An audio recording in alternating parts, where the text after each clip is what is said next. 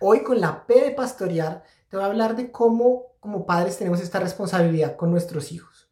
Tú con tu hijo, con tu hija, de ser pastores, de pastorearles su corazón. Em, es, es un tema muy bonito y voy a inspirarme en un libro que te contaré más adelante. Si esto te interesa, si quieres pastorear el corazón de tu hijo y de tu hija, escucha el episodio de hoy. Bienvenida a este episodio de Kinda Family Podcast. Exploramos la crianza desde la óptica de Dios para una paternidad positiva y con propósito. Yo soy Pipe. Y yo soy Andre. Y nuestra familia es única, como la tuya. One in a kind, una Kinda Family. Y si estás acá, entiendes el privilegio y la responsabilidad que tenemos al ser padres. Acompáñanos y vamos juntos, criando, con, propósito. Pues sí, P Pastorear, episodio ya 81. Qué rico, qué cuántas P's, cuánta riqueza tenemos para ser padres, ¿no? Y hoy en la P Pastorear voy a inspirarme en un libro que te voy a poner por acá arriba de pronto, que se llama Cómo pastorear el corazón de nuestros hijos, de Ted Tripp. Este libro tiene muchos capítulos muy bonitos. Eh, hay uno que otro con el que yo no estoy 100% de acuerdo, pero es un libro que te recomiendo que si lo lees vas a recibir grandísima bendición, aun cuando de pronto algunos puntos puedan parecer controversiales, eh, es un libro muy recomendado. ¿Y, qué pasa? Este libro se enfoca, te voy a dar como un resumen y te voy a compartir una de las frases que, que me llaman la atención de este libro. Este libro se enfoca en que como padres, claro, tenemos la responsabilidad de pastorear a nuestros hijos, pero para pastorear a nuestros hijos es pastorear no su conducta, sino su corazón ir al fondo de lo que está pasando, no es el qué están haciendo, sino por qué lo están haciendo. Muchas veces como papás perdemos tiempo en el qué están haciendo y cómo lo están haciendo. Y no hagas eso, haz esto, haz aquello. Si viste o escuchaste el episodio anterior que hablé un poco de premios y de castigos y otros episodios, eso es cuando uno se enfoca en el comportamiento, en la punta, en no hagas esto y te premio, o, o si haces esto te castigo pero en el episodio pasado hablaba de cómo ir al fondo, como eh, al fondo del iceberg, no al comportamiento o a la conducta, sino realmente a la razón por la que esto sucede. Y este libro viene en esa misma línea, en la línea de no nos enfoquemos en la conducta, sino en el corazón del niño. Y aquí hay algo curioso, y es que solemos, especialmente en Latinoamérica, porque es muy fácil decir los niños juiciosos o los no juiciosos, o en otros países, los bien portados y los mal portados y les ponemos esas etiquetas. Los mal portados son los que son como traviesos o desobedientes o medio activos y los bien portados, entre comillas, son aquellos que hacen lo que les decimos y que hacen que estemos tranquilos. Y muchas veces como papás queremos que nuestros hijos se vayan hasta el bien portados y evitar que sean mal portados y nos quedamos ahí en la conducta, en el cómo se está comportando y dejamos atrás qué está pasando en su corazón. Y el riesgo es cuando tu hijo es bien portado. Por ejemplo, en nuestro caso, nuestro hijo es muy bien portado en el sentido que entiende el contexto, es fácil llevar y uno tiende a relajarse, pero olvida a veces todo lo que hay de atrás en el corazón, porque Dios nos ama, nos llama a cuidar el corazón de nuestros hijos, ¿no? Y en este cuidar el corazón de nuestros hijos es entender y ayudarles a entender, pues que son pecadores, como tú, como yo, somos pecadores y el niño, el corazón del niño, digo, el corazón es engañoso, sea de niño, sea de grande. Y todos nacemos eh, dentro de esta condición de pecado, separados de Dios. Entonces, cuando el niño hace algo, y aquí es donde nosotros en nuestra crianza con propósito desde Kinda Family, juntos criando con propósito, nos separamos un poquito de solo la idea tradicional de la crianza respetuosa y la crianza positiva, donde muchas veces se pone al niño como la víctima. Es que tú estás haciendo esto, porque tus papás, eh, y tus papás lo hicieron porque los papás de ellos, y así, porque entonces venimos que en la víctima y por las heridas de la infancia, y solo desde el victimismo todo se, se explica.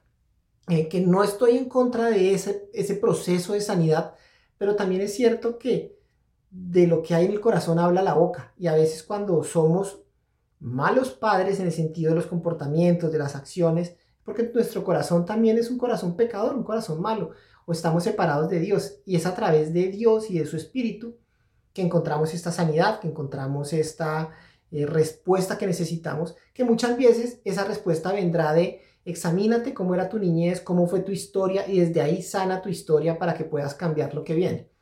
Entonces es ver también a nuestros hijos con esa imagen de no son solo víctimas, sino son pecadores. Y enseñarles, oye, necesitas tú también, por más lindo, ingenuo, cachetón, divina que te veas, es que es una cosita así, que es que coño no me la imagino que sea mala. Sí, tristemente, pero realmente son pecadores y están separados de Cristo y toca irlos guiando en esa realidad, en esa verdad, no desde la culpa, no desde eres pecador y el señalamiento y la culpa, sino más bien desde la opción de la gracia y la redención que encuentran en Cristo, el amor dentro de sus errores, dentro de tus fallos, dentro de tus imperfecciones. Si dijiste una mentira, ese es el comportamiento, entonces vamos al fondo. ¿Por qué la dijiste? ¿Tienes miedo de mí? ¿Cómo reaccioné yo la última vez que me contaste algo que no me gustó? ¿Cómo te genero esa confianza para que no digas mentiras? Pero la mentira que dijiste es pecado. Y ven y trabajamos con papá y con Dios ese pecado. Pide perdón de ese pecado. Recibe la restauración de ese pecado y exploremos juntos y te pastoreo en por qué estás cometiendo ese pecado, qué te está llevando a decir mentiras. ¿Sí entiendes? Entonces, eh, eso es como lo que habla este libro en general. Habla en varios capítulos de la niñez temprana, de la niñez media, de la adolescencia, de cómo enseñar a sabiduría, eh, corrección, disciplina. Es un libro bastante completo. Ya te lo dejé por allá. También en los comentarios voy a dejar el, link de Amazon. Y, quiero rescatar aquí unas frases, que 10 frases que, de este libro que me parecen bonitas, que te quiero compartir. y dice la primera, entonces voy a estar aquí leyendo. Cuando los padres queremos lidiar únicamente con el comportamiento, perdemos la oportunidad de ayudar a nuestros hijos a entender que antes de corregir nuestra conducta necesitamos sanar nuestro corazón extraviado. También, cuando fallamos en centrarnos en el corazón, pasamos por alto el Evangelio. Si el objetivo de ser padres no es más que asegurar un comportamiento adecuado, nunca vamos a ayudar a nuestros hijos a entender las cosas internas de la mente, la voluntad y el corazón humano. Frase número 2. Tendemos a preocuparnos más del qué de la conducta que del por qué de la misma. En consecuencia, la mayoría de nosotros perdemos una enorme cantidad de energía controlando el comportamiento de nuestros hijos. Según centramos nuestra atención en el modificar el comportamiento, perdemos la oportunidad de tocar el corazón. Frase número 3. Uno de los llamamientos más importantes que Dios ha dado a los padres consiste en mostrar la grandeza, la bondad y la gloria de Dios a sus hijos. Frase 4. El enfoque central de la crianza es el Evangelio. No solo necesitas dirigir la conducta de tus hijos, sino las actitudes de sus corazones. Necesitas mostrarle no solo el qué de su pecado y falla, sino también el por qué, tus hijos necesitan comprender desesperadamente no solo el qué externo de lo que hicieron mal, sino el por qué interno de lo que hicieron. Mm. Frase 5. La persona que tu hijo llega a ser es el producto de dos cosas. La primera es su experiencia de vida y la segunda, cómo reacciona a esa experiencia. Frase 6. Tú y tu hijo están en el mismo bote, pues ambos están bajo la autoridad de Dios. Ambos tienen diferentes papeles, pero el mismo amo. 7. Si disciplinas y corriges a tus hijos porque Dios lo manda, entonces no debes estorbar la tarea con tu enojo. La corrección no consiste en mostrar enojo por las ofensas de tus hijos, sino en recordarles que su conducta pecaminosa ofende a Dios y en confrontarlos con su desaprobación contra el pecado de quienes son parte de su reino. Él es el rey y ellos deben obedecer. Tú y yo debemos obedecer. Frase 8. Muchos padres no tienen una perspectiva bíblica de la disciplina y tienden a ver la disciplina como venganza, devolver a los niños el mal que hicieron. Hebreos 12 explica claramente que la disciplina no es punitiva, sino correctiva. 9. La comunicación no solo disciplina, también disipula porque pastorea a los hijos en los caminos de Dios. 10. El concepto bíblico de la vara no incluye que un padre demande retribución por la ofensa del hijo, no es cobrar un pago vencido. Muchos padres tienen una mentalidad punitiva y ven la disciplina como el pago del hijo por sus pecados, en vez de tener la meta positiva de la restauración a través de la corrección. tienen la meta negativa de la retribución. El niño entonces se parece al convicto que paga su deuda a la sociedad al, cumplir su condena. Este no es el concepto bíblico de la disciplina. Y una, una más, ñapa, la ñapita, la once. El fin supremo del hombre es glorificar a Dios y gozar de Él por siempre. Por tanto, nuestra meta en cualquier contexto es presentarles a nuestros hijos una perspectiva bíblica del mundo.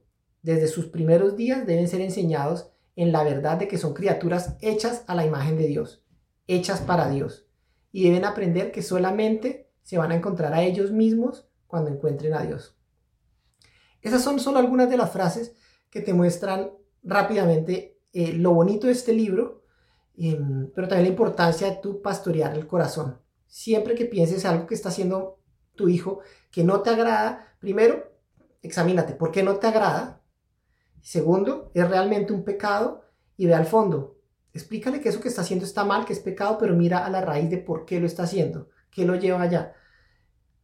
Em, en la iglesia que yo asistía en Bogotá, la iglesia del encuentro Bogotá, ellos han hecho una serie basada en este libro que se llama Diálogos, Ayuda, Somos Padres. Si quieres explorar los capítulos de este libro, ellos han hecho varios videos y podcasts. Te recomiendo, entra a YouTube, busca ayuda, diálogos, ayuda, somos padres. Y ahí te sale Iglesia al Encuentro Bogotá, donde han trabajado de este libro varios capítulos uno por uno, en unas discusiones muy bonitas, muy sanas y muy profundas. Entonces, te invito a eso, a que esta semana, hoy mismo, cuando veas en tu hijo algo que está haciendo, que sientes que no es correcto, piensa en, qué pecado está así, eh, teniendo Ayúdalo a confrontar ese pecado, a pedir perdón, a recibir la gracia y restauración del Señor y ve como papá, como mamá, más profundo de dónde viene y desde allá intenta cambiar, sanar, pastorear, acompañar, mostrar, para que realmente puedas tú reflejarles el amor de Dios Padre. ¿Cómo debe ser un pastor? Como el Salmo 23, Jehová es mi pastor, nada me faltará. Y ahí describe muchas cosas que te van a ayudar a ti a entender qué puedes ser para tu hijo. Espero que este episodio sea de bendición para ti, para tus hijos en especial, para tu familia. Compártelo si esto, si esto ha traído para ti algo de bendición y nos vemos en el próximo episodio. Si hay algún tema que quisieras que hablemos por aquí o si tienes preguntas, escríbenos por nuestras redes sociales o a hola.kindafamily.ca. Gracias por estar al otro lado y regalarte este tiempo. Búscanos en Facebook y en Instagram como Juntos Criando con Propósito. En las notas del episodio te dejamos más información. Si esto ha traído bendición para ti, compártelo con quien Dios ponga en tu corazón y en tus redes sociales. Y nos vemos en el próximo episodio.